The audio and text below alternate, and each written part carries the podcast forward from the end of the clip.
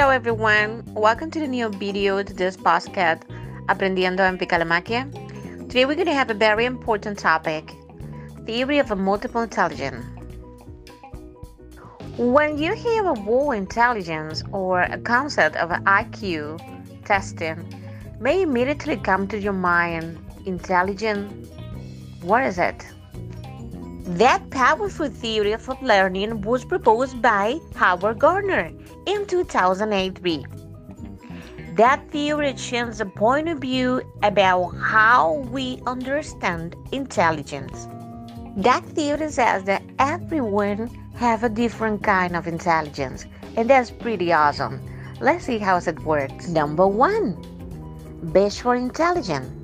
Those are kind of people that are really strong, good in visualizing things. These individuals are pretty good with directions, as well as map, chats, videos, and pictures. Number two, linguistic verbal intelligence. People who are so strong in linguistic verbal talking. This is kind of people pretty good in words. They like to talk, they like to speak with anyone. These individuals are typically very, very good in writing story, memorizing information, and also in reading. Number three, logical mathematical intelligence. People who are strong in logical mathematical intelligence are pretty good in recognizing patterns, logically analyzing problem, giving some solution of any difficult situation. Four, kinesthetic intelligence.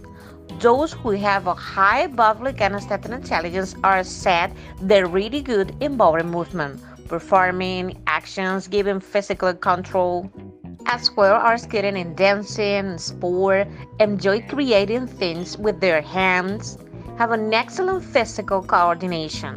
Number five, musical intelligence. People who have a strong musical intelligence are good at thinking patterns, rhymes, sounds. They have a strong appreciation for music, for good musical composition and performance. Number six, interpersonal intelligence.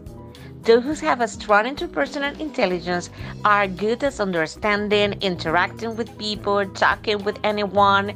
These individuals are skilled in assessing emotions, motivate everyone, desire, giving attention to the things what people really want to talk. Number seven, intrapersonal intelligence. Individuals who are good in interpersonal intelligence are good in being aware of their own emotion, state, feelings, and motivation. They tend to enjoy reflections and analysis, including daydreaming, exploring, relationship with others, and assessing with other things. The last one, number eight, naturalistic intelligence. Those are people who really enjoy the things that are coming from natural. They are so interested in subjects such as botany, biology, zoology.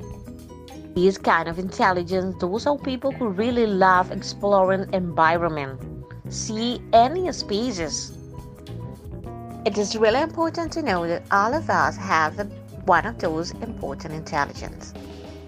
Also, our students have the same possibility to identify which of these is there.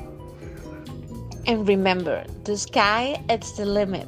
Education is a powerful weapon. Thank you for watching. I hope to see you soon in a new video. Bye bye.